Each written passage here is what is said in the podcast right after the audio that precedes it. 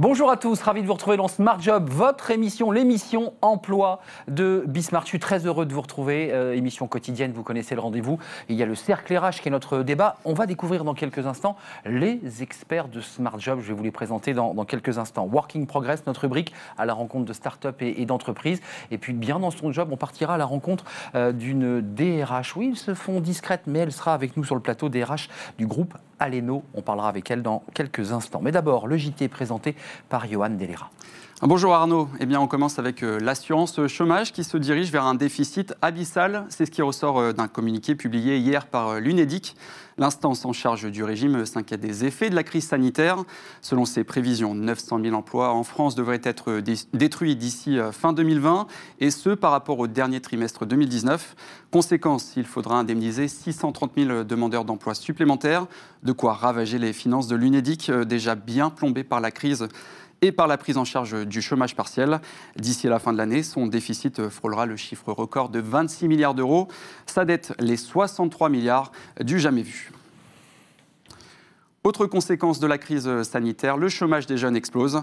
Alors pour enrayer la spirale négative, Bruno Le Maire s'est dit favorable à la création d'une prime pour toute entreprise qui embaucherait un jeune, soit en CDI, soit en CDD, et ce pour six mois et plus.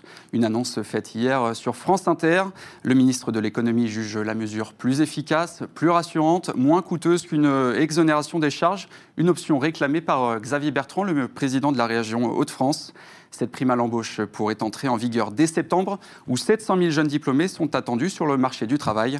Des discussions sont en cours entre les partenaires sociaux et euh, la ministre du Travail, Muriel Pénicaud, pour déterminer le montant de cette prime. Et on termine enfin avec euh, cette polémique en vue à Pôle emploi. À Rennes, un conseiller est convoqué à un entretien par sa direction mardi prochain. Il risque une sanction euh, pouvant aller jusqu'au licenciement. La raison, selon le collectif qui le défend, le salarié aurait trop bien fait son travail en aidant des chômeurs à récupérer pour 200 000 euros d'allocations non versées, des allocations qui leur étaient euh, pourtant bel et bien dues. Il accuse sa hiérarchie de, pratiques, de pratiques frauduleuses, dénonçant, je cite, des anomalies couvertes par une chaîne de décideurs. Pôle emploi, de son côté, euh, conteste formellement et évoque un dossier personnel, sans plus de détails. Le conseiller, qui se présente désormais comme un lanceur d'alerte, se dit également victime de harcèlement de la part euh, de sa direction. Il envisage de porter l'affaire en justice. Merci Johan pour ces informations. Retour dans Smart Job avec notre première rubrique, bien dans son job. Vous savez, c'est euh, les DRH, les experts, tous ceux qui gravitent dans la sphère RH. Et j'ai le plaisir d'accueillir euh, dans l'émission, c'est important que vous soyez là, Sandrine Cambazard. Bonjour, merci d'être avec nous.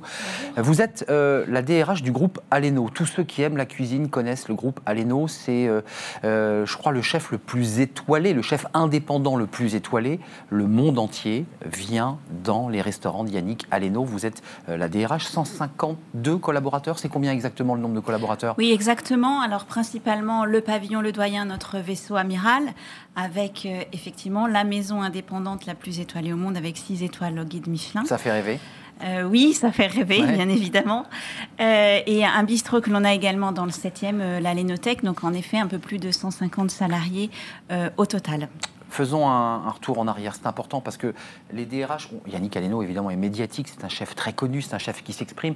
Les DRH de ces groupes, moins. On a le privilège de vous avoir. Racontez-nous cette période de confinement. Comment ça s'est passé? Vous aviez des collaborateurs eh ben, qui étaient chez eux. Euh, vous avez gardé le lien. Vous avez quoi? Vous avez géré Vous avez fait de la calinothérapie? alors effectivement, quand on a l'annonce euh, du euh, président euh, Monsieur Macron le 14 mars au soir, c'est un coup près. Hein. c'est un coup près. on a des clients dans nos restaurants et puis tout à coup, il faut s'empresser de ranger, vider les frigos parce que le lendemain c'est fini. Et puis le 17 mars, tout le monde à domicile, confiné. et là effectivement, c'est un coup près, c'est un choc trois euh, premières euh, conséquences à cela, j'ai envie de dire. La première, c'est administrativement parlant, comment ça se passe Exactement. pour les salariés. Ça, ça c'est vraiment votre job c'est mon job. il faut gérer là. il faut gérer. Donc évidemment, euh, chômage partiel pour la très très grande majorité. Euh, le stress de euh, la mise en place de ce chômage, puisque, comme vous le savez, le site était absolument saturé les premiers jours. et puis, ça dépend effectivement de la DRH. Et puis, une fois que ça s'est fait, euh, évidemment l'impact économique Oui. euh, majeur euh, qui dit euh, pas d'activité, pas de restaurant, pas de revenus. Et puis bien entendu, euh, quid de euh, nos salariés qui se retrouvent chez eux. Euh, beaucoup ont pu partir en province euh, pour euh, prendre un Tant peu l'air, euh, Mm. tant mieux. Mm. Euh, D'autres, nombreux, sont restés à Paris, parfois dans des logements de petite superficie. On a d'un- un personnel qui est habitué à travailler, à... Passionné, vous avez des passionnés. Ouais. monter, descendre les escaliers, Ouais, être au contact des clients, créer, innover sans cesse, et qui, du jour au lendemain, effectivement, se retrouvent euh, tout à fait inactifs. Donc là, en effet, garder le lien. Vous avez trouvé un- des petits trucs. Vous avez... On a Yannick trouvé des Aleno petits et, et vous, vous avez, vous êtes dit, tiens, on va essayer de garder le lien à travers, bah, évidemment, la cuisine, le vin.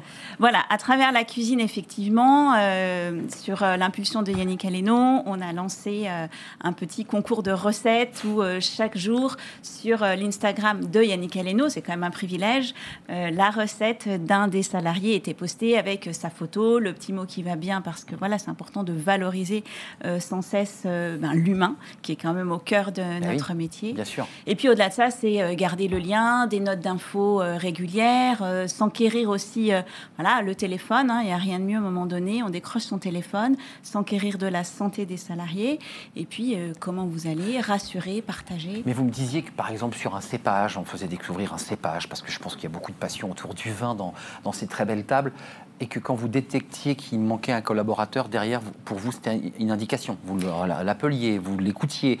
Comment on gère ça quand on est DRH Parce qu'après tout, vous, absorbez, euh, je dirais, la, tristesse, le dépit de vos collaborateurs. Oui, alors après, je n'ai pas fait ça seule. Déjà, j'ai mon équipe. Mm.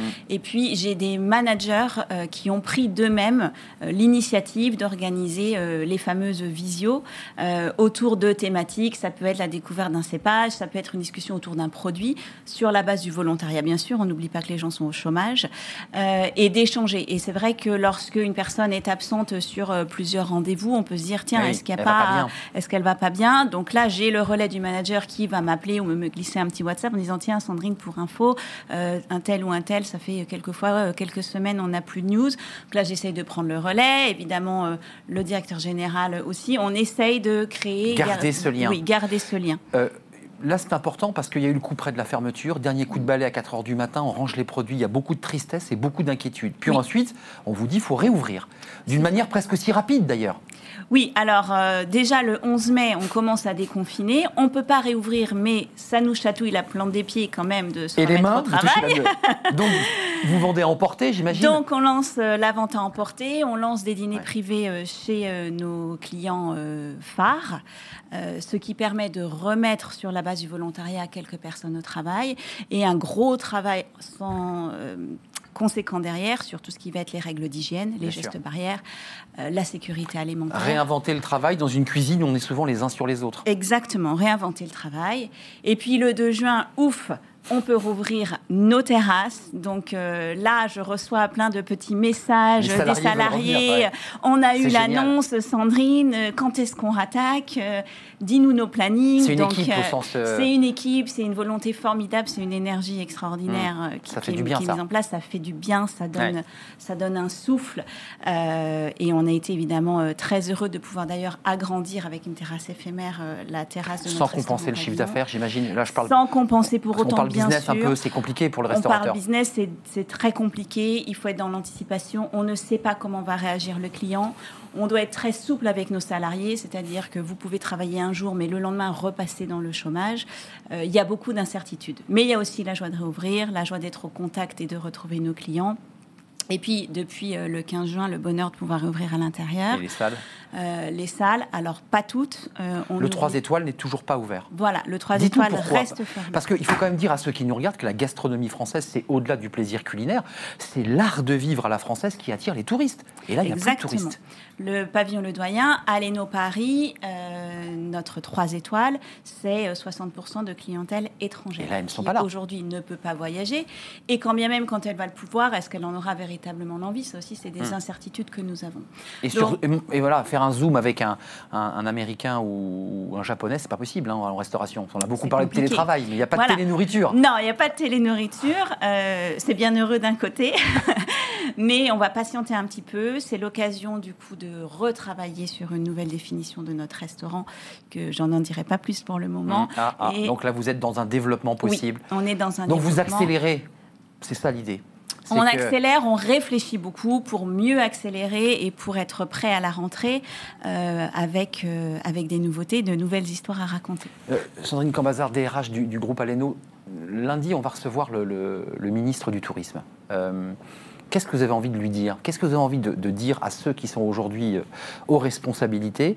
Est-ce qu'il y a chez vous, là, et chez Yannick Aleno, une inquiétude euh, de fond sur l'idée que on est en train de mettre en danger notre gastronomie? L'inquiétude, elle persiste et elle sera toujours là, c'est certain. Euh, notre souhait le plus cher, c'est effectivement d'avoir euh, toutes nos portes ouvertes et de réaccueillir un maximum euh, euh, nos clients qui nous font vivre euh, au quotidien. Euh, maintenant, j'ai envie de vous dire, euh, on apprend à être résilient. On a eu les gilets jaunes, on a eu la crise, euh, les, grèves avec les réformes de la retraite, on vient de franchir le Covid. On va sans doute avoir euh, d'autres surprises. Mais la cuisine vaincra. la cuisine vaincra, la, gastronomie française, elle ça. a encore Ouais. euh, beaucoup de choses à raconter. Et en tout cas, pour sûr, Yannick Aleno et ses équipes, euh, nous aurons des belles histoires à dire. Hum. Puis c'est un homme passionné, Yannick Aleno. C'est quelqu'un qui, qui, a, qui a mis le projet à, la, à la minute. Exactement. C'est ce qu'on dit de, de lui. Merci Sandrine Cambazard d'être venue faire un détour par le plateau de, de Smart Job. C'est important d'avoir des, des DRH sur le plateau qui nous racontent aussi, au-delà, je dirais, de l'image de marque, eh bien de, le travail qu'ils mènent en coulisses pour garder le groupe Aleno euh, debout, motivé. Merci d'être venu sur notre plateau. Euh, place tout de suite à notre prochaine euh, rubrique Working Progress à la rencontre de chefs d'entreprise, mais aussi de start-up.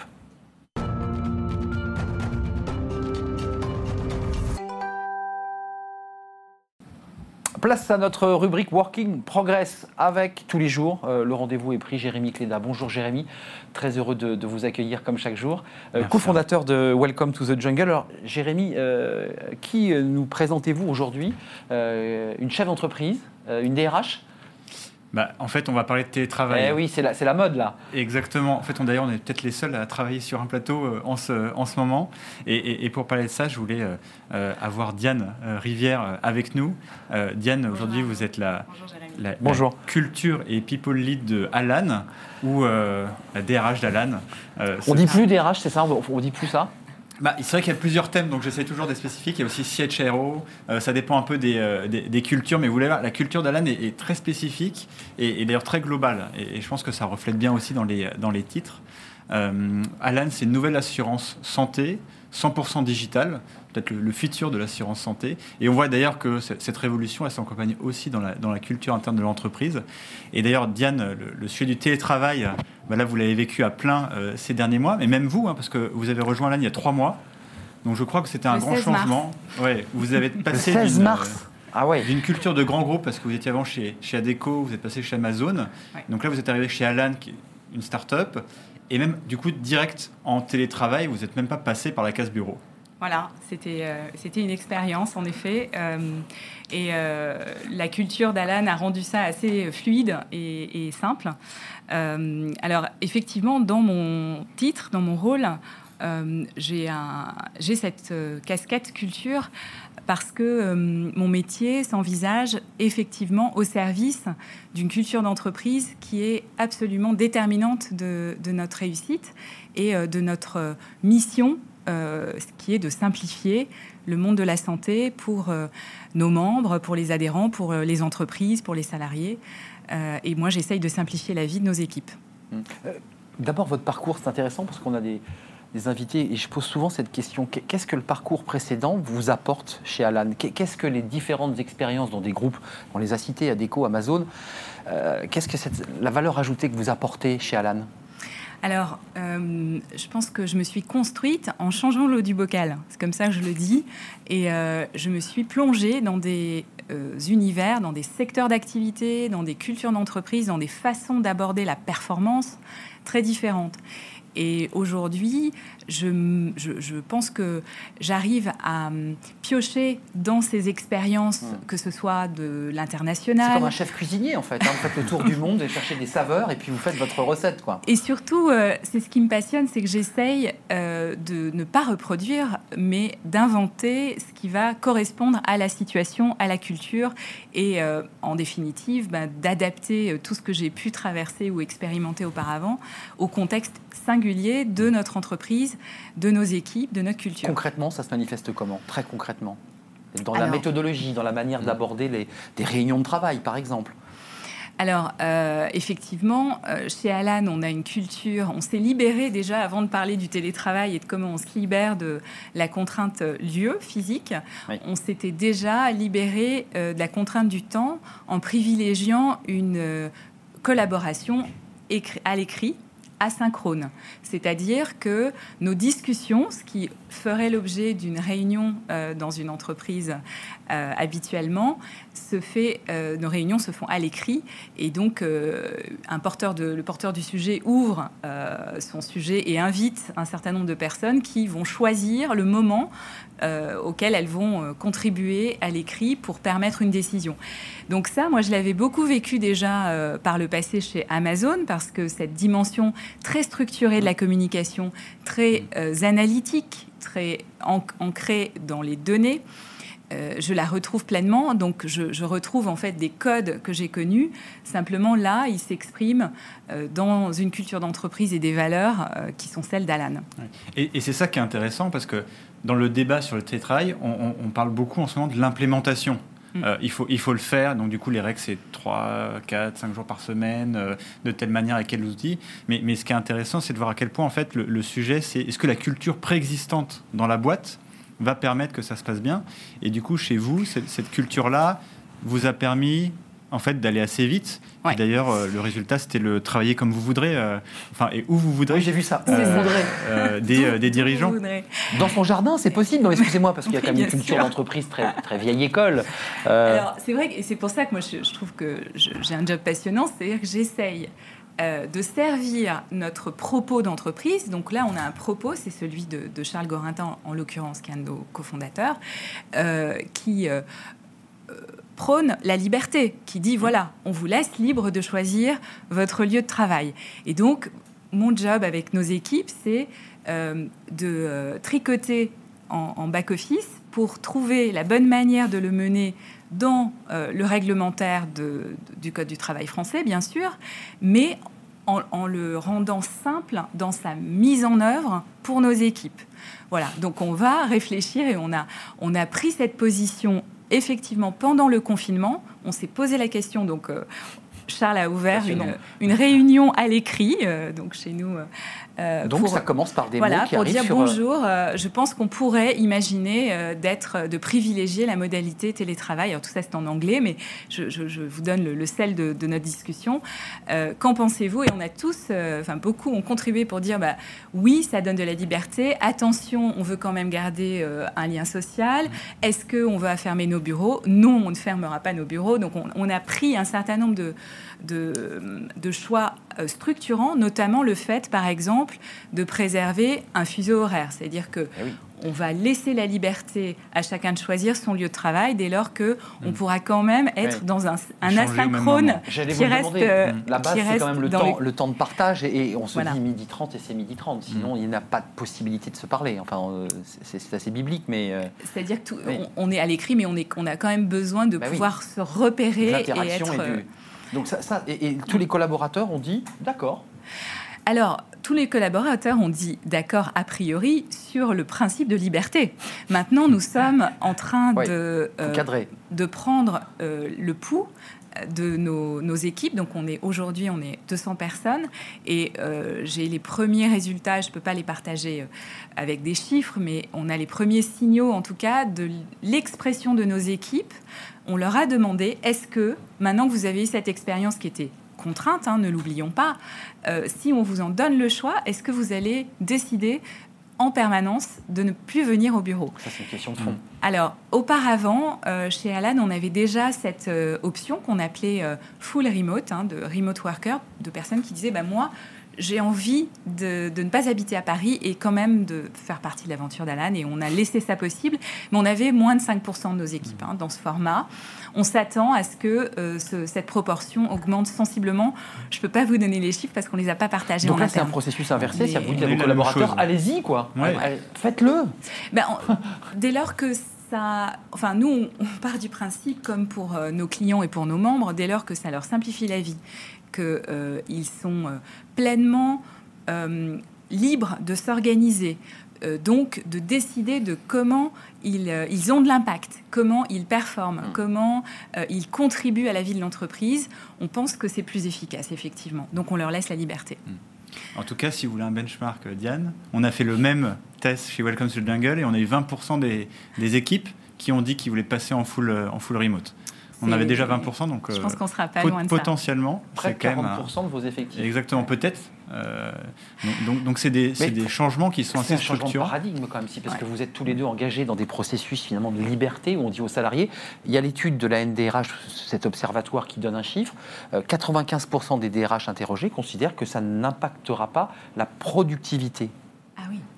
Est-ce que, est que, parce que cette inquiétude-là pour un, un- un dirigeant, pour un fondateur de société, c'est quand même créer de la richesse. Mm. Cette, cette position, cette réflexion, vous, vous la menez aussi En se disant, est-ce qu'on va pouvoir avoir la performance et, et la création de valeur que l'on souhaite? Euh, alors de façon empirique, c'est-à-dire qu'on n'a pas mené une étude, mais on a euh, observé dans notre fonctionnement pendant cette période que on a pu mener euh, nos grands process, nos grands projets sans que ce soit perturbé. Donc notamment en recrutement. On a continué à recruter pendant la période. On a accueilli 53 personnes pendant la période, dont une partie n'avait euh, pas vous rencontré. Alors oui, mais moi, oui, sachant que moi j'avais quand même Vous arrivez jour où il faut pas, enfin, le 16. J'avais visité euh, nos locaux avant, mais certains de nos colla- des collaborateurs qui nous rejoignent euh, ont fait leur process de recrutement euh, totalement à distance. Donc, pour l'instant, on teste. En fait, on teste et on voit. Et pour l'instant, on considère que ça ne perturbe pas et qu'au contraire, ça donne une plus grande liberté et on souhaite privilégier cette flexibilité. Et ce qui est intéressant juste dans l'étude qu'on euh, qu'on mène aussi, c'est que ceux qui disent oui, je veux revenir au bureau, on leur demande combien de jours par semaine. Oui. Et là, le shift est vraiment important parce que on a une proportion significative de personnes qui disent je vais pas faire une journée de télétravail de temps en temps, je vais vraiment euh, privilégier le télétravail et venir au bureau régulièrement, certes. Et donc voilà, c'est tous ces Mais chiffres qu'on va devoir euh, analyser pour aussi adapter le lieu physique du bureau, puisque ben, on va pas l'utiliser de la même manière. Merci Diane Rivière. Alors, je ne sais pas quel mot utiliser, peut-être que c'est Jérémy qui peut m'accompagner. Je- je- je- merci, vous êtes la directrice des ressources humaines d'Alan. Mais ce que vous décrivez est tellement euh, euh, voilà, époustouflant, décoiffant. On, on dit encore des RH, je peux encore m'autoriser à le dire, Jérémy? Bah, oui, en tout cas, le mot culture, on voit qu'il est clé en fait Bah oui. dans ce qui se passe. Donc euh, c'est bien de l'avoir aussi. Merci. Merci à vous. Merci, ravi de vous avoir accueilli sur le plateau. Tout de suite, notre rubrique toujours euh, Working Progress. Travailler demain Ben oui, c'est la question qu'on se posait il y a quelques secondes. Travailler demain, notre rubrique de Working Progress, toujours avec Jérémy Cléda. Jérémy, euh, on va parler éducation avec votre invité. Travailler demain, c'est peut-être aussi aider les plus jeunes à, à- à- à À se savoir préparer, comment et à se préparer pour, euh, pour la suite. Et c'est ce dont on a parlé avec Marilyn Perrennet. Euh, Marilyn, vous avez fondé Digital en 2017. C'est, vous le décrivez comme la première école nomade qui apprend à coder sans écran. On verra, c'est Mhm. euh, c'est un point indispensable. Ah, moi aussi, je, voilà. Exactement. Je Et même d'ailleurs, vous le, vous le décriviez comme euh, la, la- la- la première école Montessori de la tech. Exactement. Concrètement, qu'est-ce que qu'est-ce que c'est? Et pourquoi d'ailleurs sans écran? Alors, euh, moi, j'ai créé Digital il y a deux ans et demi aujourd'hui en faisant le constat que les métiers de demain n'existent pas, on ne les connaît pas, et comment on va euh, pouvoir euh, accompagner nos enfants dans le monde de demain. Euh, en partant du principe que ce ne seraient pas forcément des compétences techniques qu'on va pouvoir leur apporter, puisqu'on ne connaît pas les métiers, Oui. mais avant tout euh, des soft skills. Euh, et partant de ce postulat, on voit, on est dans un monde digital, du numérique, de la tech, des algorithmes. Euh, je me suis dit, en fait, les enfants, les accompagner pas sur qu'est-ce que tu vas faire demain, mon chéri, mais comment tu penses y arriver. Hmm. Et que ce sujet-là, c'est les accompagner d'abord sur la confiance en soi, Oui. l'adaptation et conserver leur esprit critique. Et comment on arrive à ça Euh, En s'inspirant de méthodes, notamment d'éducation alternative, notamment Maria Montessori, où les enfants apprennent à leur rythme, avec leurs mains, par C'est le l'expérience. savoir apprendre. C'est le chemin qu'on parcourt pour, pour apprendre. c'est le savoir apprendre. En se disant que ces méthodes, aujourd'hui, la technologie, euh, le rêve, entre guillemets, digital, c'est l'inclusion et de pouvoir apprendre à tous les enfants qui sont dans les écoles, filles et garçons, quel que soit leur milieu social, que la technologie est un outil, que ce n'est pas le produit, mais que la technologie est au service de l'humain et de la nature. D'où cette pédagogie qu'on a créée. L'idée, c'est pas d'en faire des codeurs ni des développeurs, parce que voilà, il y en aura Ouais. plein demain. C'est comment on fait pour les amener à imaginer des solutions, des problématiques de demain qu'on va leur laisser. Et, et c'est ça qui est intéressant, parce que je, je lisais, en fait, bien sûr, on apprend à, à- à- en tout cas les bases euh, et pour, la suite, mais, mais vous mettez aussi un peu de philosophie dedans. Je, je- je lisais que euh, vous, vous aidez les enfants, parce que de, de mémoire, hein, c'est pour de 5 à 17 ans, Oui. euh, à comprendre quelle serait la relation entre un robot et une personne, la place des robots dans le monde, et, et même d'ailleurs, peut-être que vous avez aussi envie d'éduquer plus les profs. Oui. Euh, sur ces sujets, parfois ils sont peut-être un, Ouais. peu, euh, Ouais. un peu loin de tout ça. Vieille école. Comment on fait pour euh, insérer ça dans les programmes? Alors, euh, en fait, l'idée, c'est euh, nous, on n'est pas là pour disrupter parce que le mot, je l'aime pas, il n'est pas très français en plus dans la manière d'être. L'idée, c'est pas de bousculer. L'idée, c'est de se dire le code est un bel outil pour arriver dans l'éducation.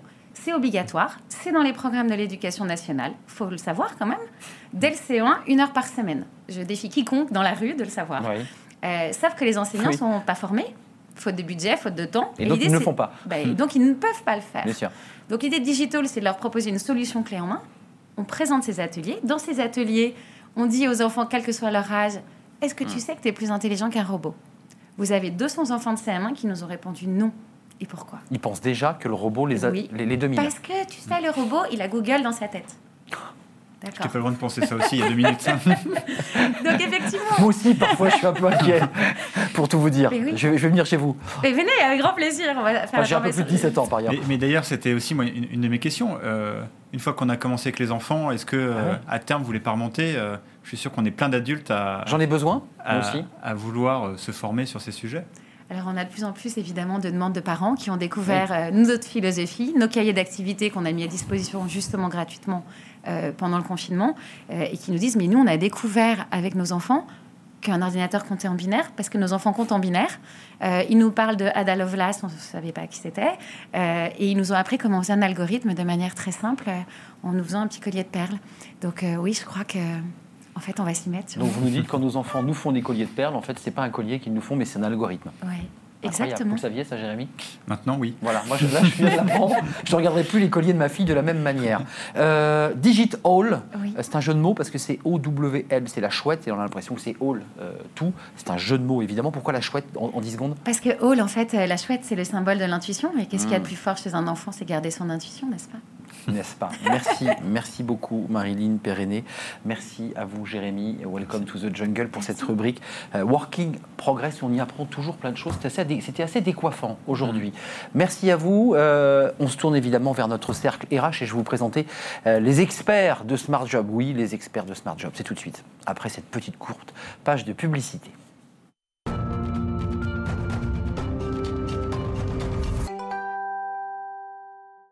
Le cercle RH avec, je vous les avais euh, présentés il y a quelques instants, avec les experts de Smart Job. Euh, pour balayer l'actualité de la semaine, alors elle a été évidemment euh, tournée vers l'emploi, vers la relance, vers la reprise, vers le déconfinement, avec beaucoup de questions. Je vous présente mes, invités. Évidemment, on va parler des jeunes, parce que évidemment, ils sont au pied du mur de l'emploi. On va parler aussi des petites phrases d'Emmanuel Macron et de celles de Muriel Pénicaud, travailler plus ou travail pour tous. On va évidemment en parler, puis on s'intéressera au casse-tête des DRH, parce qu'à l'intérieur des groupes en ce moment, on nous dit eh bien, qu'on est en train de cogiter à ce qui va se passer en septembre. Donc il se passe des choses dès maintenant. Carole Couvert, bonjour. Bonjour. Merci d'être avec nous. Je suis très très heureux de vous accueillir sur le, le plateau de Smart Job. Vous êtes la vice-présidente du Conseil économique et social et environnemental, le CESE, on ne dit plus, Oui. euh, on a rajouté l'environnemental. Puis je rappelle quand même que vous avez été la, la présidente de la E CFE-CGC, puisque je suis persuadé qu'on parlera du dialogue social. Certains disent c'est trop lent, on passera pas par les syndicats, faut aller plus vite. On va en parler avec vous. Euh, Dominique Resti Cristino est à mes côtés. Bonjour Dominique, président de la CCI de Paris. Et puis vous êtes euh, très attaché à ce que vous avez créé, que vous portez à bout de bras, MoveJ, euh, des chefs d'entreprise qui viennent accompagner tout un réseau de jeunes entrepreneurs ou de jeunes tout court et que vous allez eh bien, euh, faire grandir au point de créer l'entreprise et puis ensuite de la pérenniser pour créer des emplois.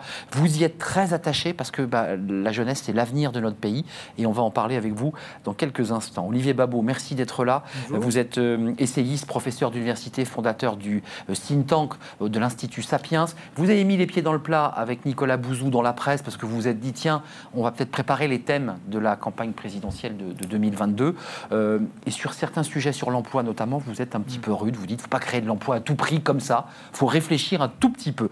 D'abord, commençons par cette espèce de de, jeu de ping-pong entre le président de la République et, la ministre du Travail, Carole Couvert, Dominique Restino, Olivier Babot. On a entendu travailler plus, puis on a entendu le lendemain euh, sur euh, des antennes d'autres chaînes.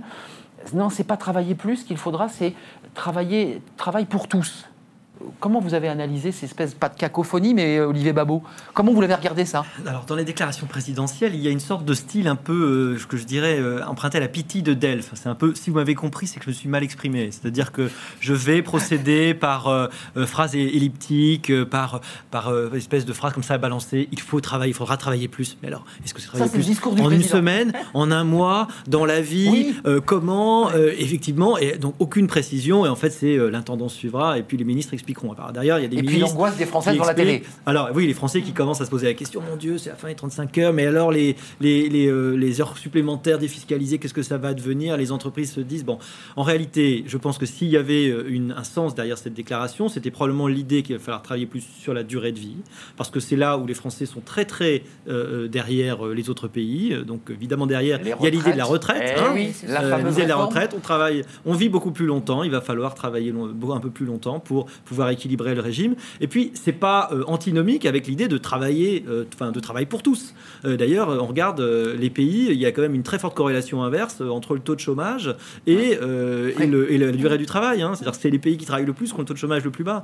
Donc, il faut à nouveau toujours répéter que cette absurdité complète de l'idée qu'on va pouvoir séparer le travail, que deux personnes à 1500 euros vont pouvoir faire le job d'une personne à 3000, ben non, c'est pas comme ça que ça fonctionne. Et plus vous allez créer l'économie de façon générale, plus vous créez de la richesse, plus euh, bah, ça va créer d'autres richesses qui vont permettre euh, d'embaucher des gens et donc travailler plus et pas forcément prendre le travail des autres. Carole Couvert, il n'y a pas d'antinomie, si j'entends Olivier Babot, entre travailler plus, qui veut dire travailler plus longtemps, avec le euh, travail pour tous. Il n'y a pas d'antinomie. Certains l'ont vu, certains se sont dit, mais attendez, qu'est-ce qu'on nous raconte là?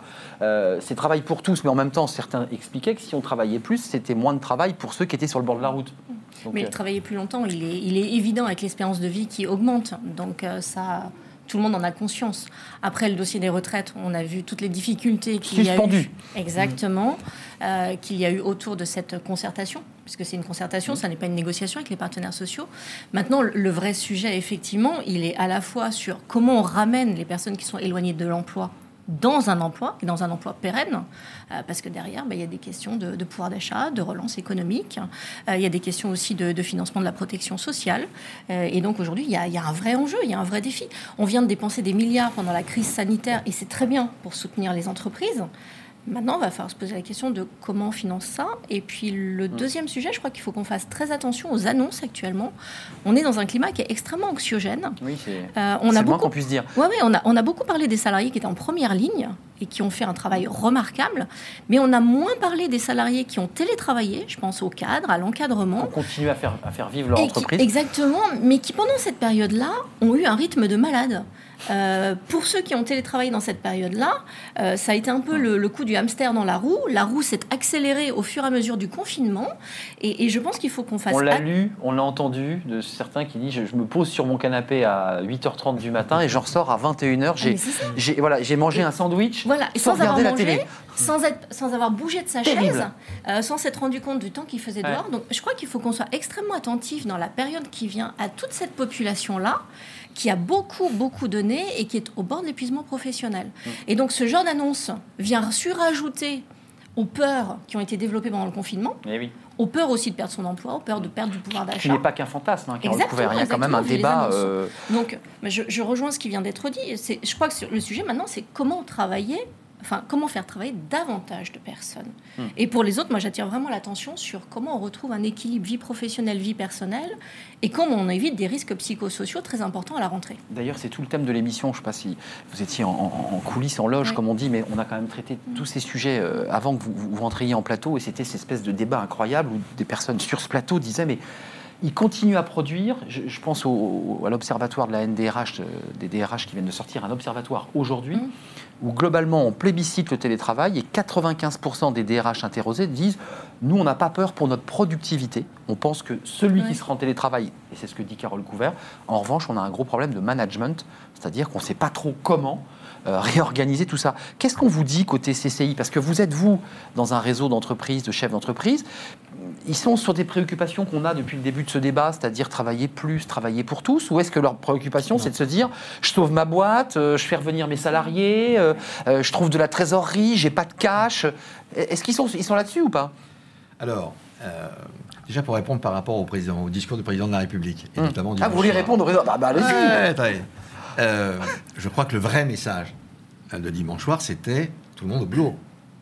Tous ceux qui peuvent au boulot. Ça veut dire que tout, il considérait qu'il a vu des remontées comme quoi tout le monde n'avait pas trop envie de revenir au boulot, c'est ça que vous voulez dire? Mais il y a, et ça peut se comprendre sur certains, il y a des freins à revenir travailler. Et c'est un vrai problème en même temps. Alors, et là, on parle, on, est en Ile-de-France, qui était le dernier territoire qui est resté semi-confiné, mmh. rouge, orange, et, donc euh, euh, avec la problématique des transports. Voilà, il y a tout ça à essayer de mettre en place, et qui est assez complexe on est le télétravail, certes, mais le télétravail, ça veut dire que des gens restent chez eux et vont pas dans certains quartiers parisiens, par exemple, il n'y a pas que Paris, mais en Ile-de-France ou dans les grandes métropoles. Et donc, pour l'activité, c'est un véritable problème.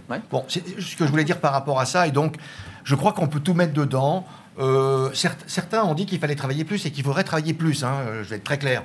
Je suis, je suis pas certain que c'était que, que quand ça a été dit, c'était le bon moment pour le dire je ne sais pas si c'était le bon moment, mais en tout cas, c'était le bon moment pour le dire là, à ce moment-là. Je suis pas trop flou et pas assez expliqué. enfin, pour certains, c'était pas flou du tout. Hein, c'était très clair. Faut bon, euh, je, pense, comme dit Carole, il, faut remettre déjà euh, la machine en marche. La machine s'est arrêtée pour 80% euh, du pays. Ça s'est arrêté. Et il faut, c'est comme les machines, hein, il faut les remettre en marche tranquillement. Voilà. de l'essence euh, ou, d'électrique. Ou d'électrique, bien, hein, sûr, hein, on essaie d'éviter. Il y a, On sent quand même plus d'essence que d'électrique. Bien sûr, bien sûr, bien sûr. Donc il faut remettre ça en, marche. En, bon. Euh, et, comment dirais-je euh, Mais le travail, le travail, le, travail, pour les chefs d'entreprise. Parce que vos patrons vous disent, moi je peux pas embaucher, j'ai pas de trésorerie. Je, me suis un petit peu reconnu dans, dans, le profil de ceux qui étaient coincés de 8h du matin à, à 9h du soir. Mais en clair, euh, le, dirigeant, le patron de TPE, l'entrepreneur, voilà, indépendant, qui a une TPE, qui a une PME. Je ne parle pas des grandes, grandes, grandes entreprises. 4 ou 5 salariés. 4, 5, 10, même 20, je veux dire. Le casse-tête, il est réel, voilà. Mais il est réel pourquoi? Le chiffre. je vais prendre mon cas, moi je suis un chef d'entreprise. Il n'a pas de trésorerie. J'ai, je fais, euh, c'est pour ça que je suis là peut-être aussi, je veux dire, je fais du recrutement et, et, et agence d'emploi de l'intérim. D'accord? Donc l'emploi, c'est 40 ans de ma vie. Ça s'est arrêté en quelques heures. Fini. Mais c'était 90% de mon activité qui s'est arrêtée simplement en quelques heures. Et ça n'est pas encore reparti. Qu'est-ce qu'on fait euh, en dehors de toute l'émission Ce qu'il faut, c'est s'occuper. Qu'est-ce que vous faites concrètement eh ben, Vous utilisez ce que le gouvernement a mis en place, parce qu'il a quand même plutôt bien le PGE, le chômage partiel, tout ça. il y a tout ça à mettre en place. Eh ben, les, chefs d'entreprise, ils étaient là-dedans. Qu'est-ce qu'a fait la Chambre de commerce Qui a eu et les chambres de commerce en France euh, Je prends l'Île-de-France. Euh, on, a avec la CCI Paris de France une plateforme d'urgence qui a été, euh, qui a servi d'ailleurs en 2008 avec la grave crise financière pour installer la médiation du crédit. Donc c'est cette plateforme téléphonique où on est monté à une centaine de personnes avec toutes les équipes, bien sûr, de cette plateforme, et plus les équipes pour au téléphone pour mmh répondre aux appels des dirigeants d'entreprise. Et je peux vous dire que c'était des milliers et des milliers d'appels qui arrivaient. Et on a mis ça en quelques jours en place. Donc, je, chapeau à, cette maison, pas à cette maison, il euh, faut, le dire, d'accord Et, puis, on a même mis en place un système avec nos collaborateurs qui sont également restés en télétravail, mais pour appeler les services création, pour appeler les entreprises que nous connaissons, d'accord Pour savoir comment ça allait, pour répondre à ces questions. Parce que, évidemment, tout ça a été tellement brutal et on peut critiquer après, euh, voilà, faut jamais refaire l'histoire, en tout cas pour rester dans le contexte. Et il y avait un certain nombre de, chefs d'entreprise, un grand nombre, avec les choses qui étaient mises en place par le gouvernement, qui ont été adaptées. Euh, quand on a mis, quand le gouvernement a mis en place le, le fonds de solidarité, les, premiers jours, les premières heures, enfin moi ça m'a stupéfait, mais c'était, euh, il fallait qu'on ait une baisse de les chefs d'entreprise et une baisse de moins de 70%. Hmm. D'accord? Mais comme ça faisait déjà 15 jours. En référence de l'année précédente. Voilà. Et alors, euh, du même mois de l'année précédente. C'était mars du même à mars 2019-2020. Et, à ce moment-là, je me suis dit, mais on est le 15 du mois. Hmm. Il n'y aura personne. On a remonté, la Chambre de commerce a remonté, mais, mais, les autres, je veux dire, on n'est jamais tout seul à avoir raison. On a remonté toutes ces informations par toutes les réunions que nous avons toutes les semaines, avec la préfecture, avec la région, euh, jusqu'au niveau du gouvernement. Ils ont rectifié intelligemment, je veux dire, parce qu'ils se sont bien rendus compte qu'il n'y aurait personne et que ça n'aiderait personne. Olivier Babot. Donc c'est tout le travail qu'on a fait. On entend à la fois le président de la CCI, là, qui est dans sa fonction de président, puis on entend aussi un chef d'entreprise. Oui. Dans des petites entreprises, je ne parle pas de groupe, il y a un enjeu de trésorerie et il y a un enjeu de stratégie. Euh, est-ce que vous. Moi, j'ai le sentiment qu'il y a eu quand même un effort historique, sans précédent de l'État, euh, je dis bien l'État, qui a mis des milliards sur la table. Euh, on pouvait faire plus ou est-ce qu'il fallait faire autrement? Parce que j'ai le sentiment que c'était quand même un peu. Euh, voilà, vous êtes souvent critique sur les stratégies, sur le. je suis mais là, critique, avec le gouvernement d'ailleurs. Et, avec, non, avec le gouvernement. Oui, qui aime bien, châtie bien. Il faut voilà, il faut non, non, mais un petit peu le poil à gratter. les, les du nez, mais on se dit qu'après tout, qu'est-ce qu'il pouvait faire? Qu'est-ce qu'on pouvait faire?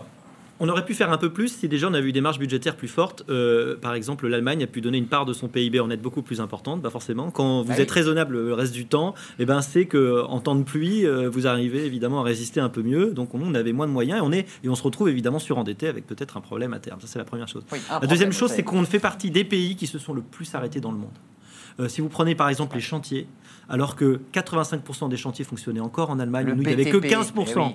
C'est-à-dire qu'on a vraiment tout mis à l'arrêt et je pense qu'il va falloir peut-être essayer de faire une sorte, peut-être pas de mise en accusation, je pense que je suis contre la pénalisation de toutes ces choses-là évidemment, mais en revanche de retour d'expérience sur ce qui s'est passé en disant vous avez peut-être que promoteurs c'est euh, globalement, ils n'avaient pas accès aux services publics pour avoir accès aux documents. Voilà ce qu'ils vous disent. à un moment donné, tout s'est arrêté, alors qu'on aurait peut-être pu essayer de conserver un fonctionnement économique et relancer la machine est d'autant plus difficile qu'on a tout arrêté. Pas zéro, mais en douceur, un, tout, petit bruit de fond. Après, il y a eu des aides extrêmement utiles. Euh, le problème maintenant, c'est un peu comme la drogue, c'est qu'il faut arrêter, il faut baisser petit à petit pour tirer, la seringue, hein. pour tirer la seringue. Et là, on a un peu de mal pour le chômage partiel, tellement il était généreux. Puis c'est vrai qu'il y a des gens qui, objectivement, se disent bah, j'ai pas envie d'y retourner. C'est ça, vous, vous le dites. Bah, bien sûr, on, entend plein de chefs d'entreprise qui nous disent voilà, moi j'ai des gens, clairement, ils m'ont fait comprendre qu'ils n'avaient pas trop envie de revenir. Euh, en fait, on a vécu ce confinement de façon extrêmement différente, hein, euh, selon les gens, selon les situations. Il y a des gens les régions selon les régions, il y en a ça a été très angoissant, d'autres beaucoup. Carole Couvert, qu'est-ce que vous en pensez sur ces questions? Il y a à la fois euh, une sorte de blitz comme ça, avec des milliards, puisque le chiffre annoncé par Emmanuel Macron, c'est 500 milliards, enfin, c'est vertigineux. Euh, c'était la bonne solution? Le Conseil économique et social et environnemental va, va être saisi, va s'auto-saisir sur certains sujets? C'était ça En fait, on, a, on, est saisi par le président de la République et on doit rendre notre copie en juillet, comme le Sénat, comme l'Assemblée nationale, euh, sur les sujets qui nous paraissent prioritaires et que le gouvernement doit traiter dans les mois qui viennent. donc pour cela, on, doit consulter. Donc là, c'est une saisie aux trois, aux trois assemblées. Oui, oui, on doit rendre ça début juillet. Et puis on s'est effectivement auto-saisi, c'est-à-dire qu'on n'a pas attendu que le président de la République nous contacte. Une prérogative euh, effectivement, sur le contexte de crise exceptionnelle que l'on vient de connaître, cette crise sanitaire qui débouche sur une crise économique, une crise sociale et peut-être même une crise démocratique. Et donc on va rendre une résolution la semaine prochaine euh, que l'on va adresser au gouvernement. Mais vous avez déjà les grandes lignes? Est-ce qu'elle est inquiétante ah. Non, mais sans la déflorer. Est-ce bah, que, est que, vous tirez la sonnette d'alarme? On tire la sonnette d'alarme forcément, mais on, l'a déjà tirée par le passé, parce qu'en fait, les fractures, elles sont connues dans notre pays. Il y a eu le mouvement des Gilets jaunes auquel on n'a toujours pas répondu, et donc on a, on a un espèce de terreau de colère qui, reste. Pour ne pas dire insurrectionnel d'ailleurs. Oui, ou guérilla même dans certains cas. On est sur des guérillas urbaines carrément. Mm. Donc là, on, voit qu'il y a quelque chose qui est en train de repartir et qui est extrêmement inquiétant et qui, sur lequel il va falloir que nous, que nous apportions des réponses. Mais pour revenir sur ce que disait Olivier, euh, moi je pense que le gouvernement a réagi vite, mais dans certains cas, il a réagi trop vite. C'est-à-dire en voulant fermer les entreprises, je pense aux cafés, hôtels, restaurants, avec une annonce un samedi à 20h. On l'a vu tout à l'heure, hein. c'est un coup Mais c'est une hein. catastrophe. Les chefs d'entreprise n'ont pas eu le temps de se retourner. C'est un choc ça psychologique hein, pour certains. exactement. Il y a des pertes de matières premières. Exactement. Donc, donc là, je pense qu'il faut faire un retour d'expérience parce que nous savons que nous allons vivre avec de nouvelles crises, de nouvelles pandémies. Donc mm. tirer les enseignements de ce qui vient de se passer sans être dans la radicalité comme on l'a pu, on a pu le vivre. C'est vrai que été violent pour ces restaurants. Après, il y a encore deux points, si vous permettez, Arnaud. Euh, la réponse européenne qui n'a pas été assez rapide, elle est venue. Euh, elle est à la mmh. hauteur, parce qu'il y a eu des mesures d'urgence. L'Allemagne et la France se, sont quand même. Qui ont été à la euh, commande, mais il y a eu 540 milliards qui ont été mis sur la table en mesures d'urgence. Et là, il y a discussion aujourd'hui autour d'un plan de relance de 750 milliards. Ça n'avait pas été le cas jusqu'à présent. Effectivement, le couple franco-allemand est à la commande. Maintenant, moi, j'ai un regret sur cette période de crise, parce que, en tant qu'ambassadeur à l'intéressement, j'avais fait des propositions, et notamment de réduction des délais de paiement qui aurait permis à un certain nombre de PME, de TPE eh de passer le cap bah et de dire bah, pendant cette période exceptionnelle, on réduit le délai de 60 jours à 30 jours. ça permettrait à des TPE de survivre. publics Et les paiements publics. Mais je les Qui sont à 90 jours. Mais voilà. Euh, et, ça, en revanche, ça n'a pas été accepté. Ça, c'est le regret. Je ne pas que les paiements publics non plus, parce qu'on c'est toujours ce public. Il y a certaines entreprises qui ne jouent pas le jeu, et des grandes entreprises. Et on peut souligner le travail remarquable que fait euh, Pierre Pelouzet de la médiation interentreprise, entreprise, je veux dire, parce que c'est un vrai euh, cheval de bataille qu'il mène, euh, justement pour la réduction et pour le paiement, en tout cas, des, factures. Mais sur votre question, Arnaud, juste. Et les jeunes, hein, je ne veux pas les oublier. Oui, mais avant de remettre tous ceux qui sont éloignés de l'emploi dans l'emploi, il faudrait déjà que tous les secteurs d'activité repartent. Aujourd'hui, ce n'est pas le cas. Non, on n'est pas encore à 100%. on est dans des. mais il y a des secteurs, qui n'ont pas réouvert du tout. On prend le secteur du, jeu indoor pour les enfants. C'est fermé. Personne ne parle d'eux.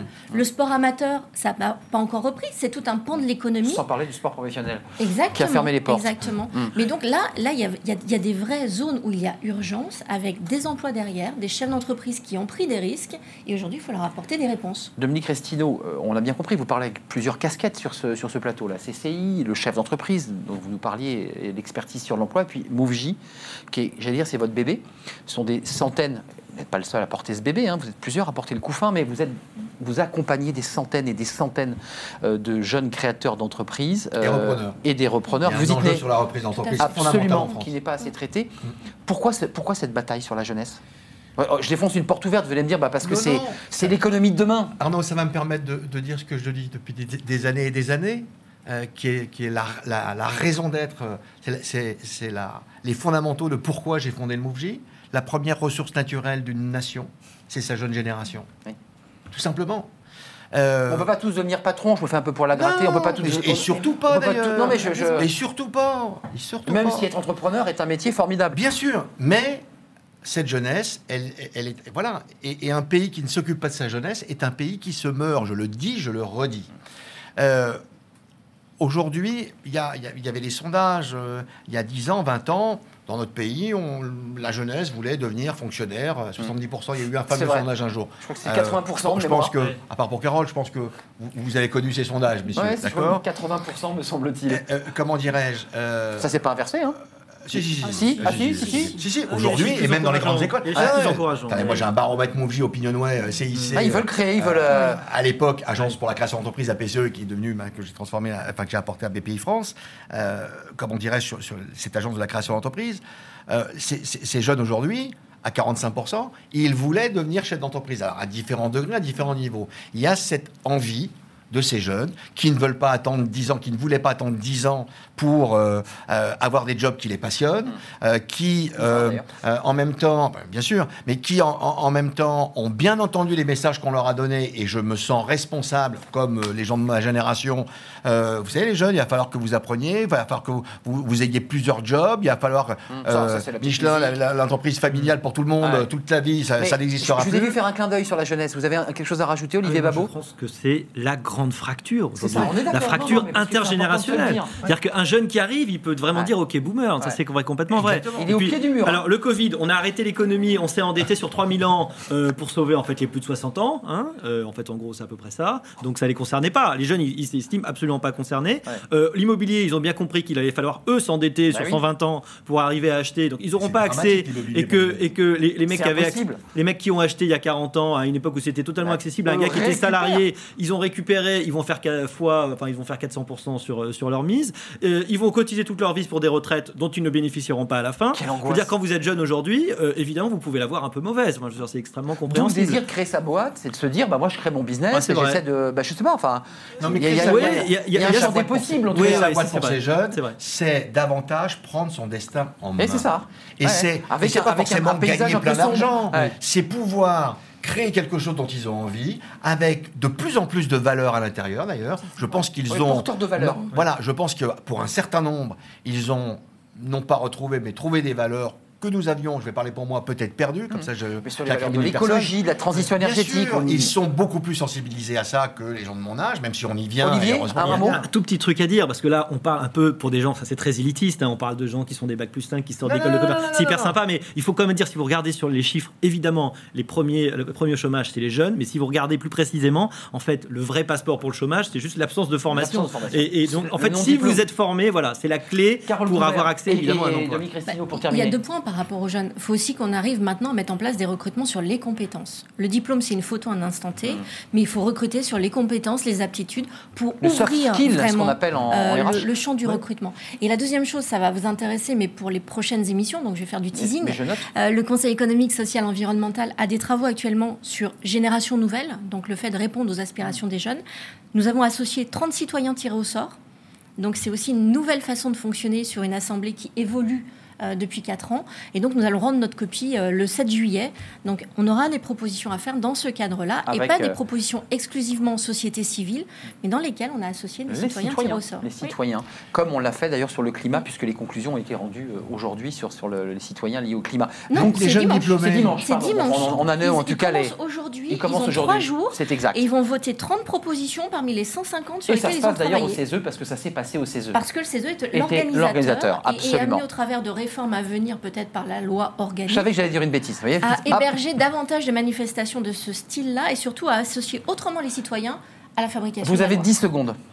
Euh, oui, c'est dur, 10 secondes, hein, mais. Pour répondre à Olivier, le MOVI, c'est du CAP au bac plus 5, toutes disciplines confondues, pour des jeunes de 18 à 30 ans qui créent des entreprises, qui reprennent des entreprises, euh, de, tout secteur euh, confondu.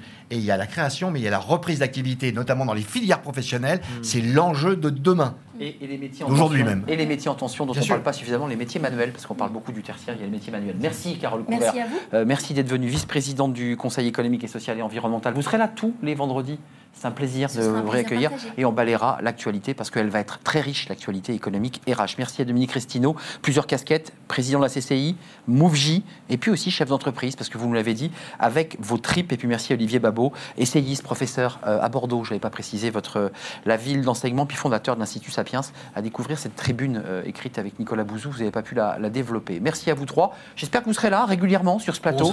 Vous serez là. Eh bien, écoutez, soyez fidèles en tout cas à Bismart et à Smart Job. Et puis c'est notre dernière rubrique c'est Fenêtres sur l'emploi. Et chaque vendredi, bah, je vais accueillir un auteur qui a écrit euh, un livre autour des RH, autour de l'emploi. Euh, et on l'accueille dans quelques instants.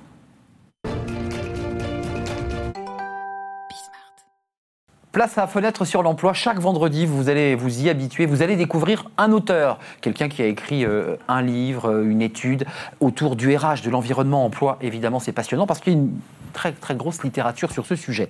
Je vous présente mon invité parce que c'est le premier invité euh, du livre de, Smart Job. Il s'appelle Maxime Robache. Bonjour Maxime. Bonjour Arnaud. Vous êtes consultant, vous avez créé une société qui s'appelle Adoc Company. Euh, vous êtes entrepreneur, on parle évidemment, et la parole est donnée aux entrepreneurs. Euh, et vous avez euh, vécu euh, auparavant dans des très grands groupes, notamment EDF. Et j'imagine que tout ça vous a inspiré. Vous avez sorti un livre. Alors, on va voir la couverture de ce livre.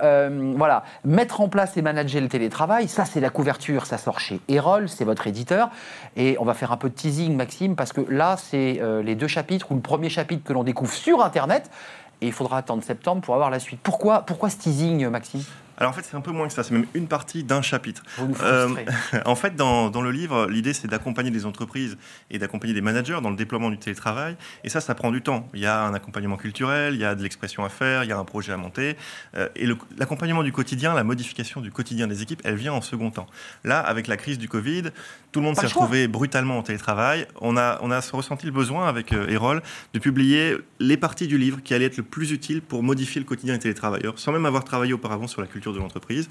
Mais voilà, proposer. C'est quoi C'est du conseil pratique? C'est une, manière d'expliquer qu'on peut y arriver? C'est ça Parce que votre thèse, c'est de dire, de toute façon, quoi qu'on en dise, on y va vers le télétravail. C'est ça votre. L'idée de l'extrait, c'est surtout qu'est-ce qui est important dans le quotidien, vraiment des équipes, les réunions, les processus métiers, comment un manager peut accompagner son équipe au quotidien quand ils sont complètement à distance pendant trois mois? Hum. Mais c'est quand même une révolution parce que vous êtes passé par EDF, euh, donc qui est une gigantesque, c'est un mastodonte. Euh, c'est possible partout ou alors c'est pas possible partout et il va y avoir évidemment des freins, des blocages, je dirais, de structure et d'organisation alors, dans l'absolu, c'est possible partout, pour peu que l'activité des personnes soit un minimum télétravaillable, qu'on puisse travailler depuis chez soi. Il y a des gens pour qui c'est impossible matériellement, malheureusement. Peut-être que ça viendra dans le temps. Euh, après, c'est possible partout, mais c'est pas forcément une solution pour tout le monde. Il y a les télétravailleurs, ceux qui ont envie de télétravailler, télétravailler de chez eux, et il y a ceux qui ne souhaitent pas forcément télétravailler, qui préfèrent être au bureau.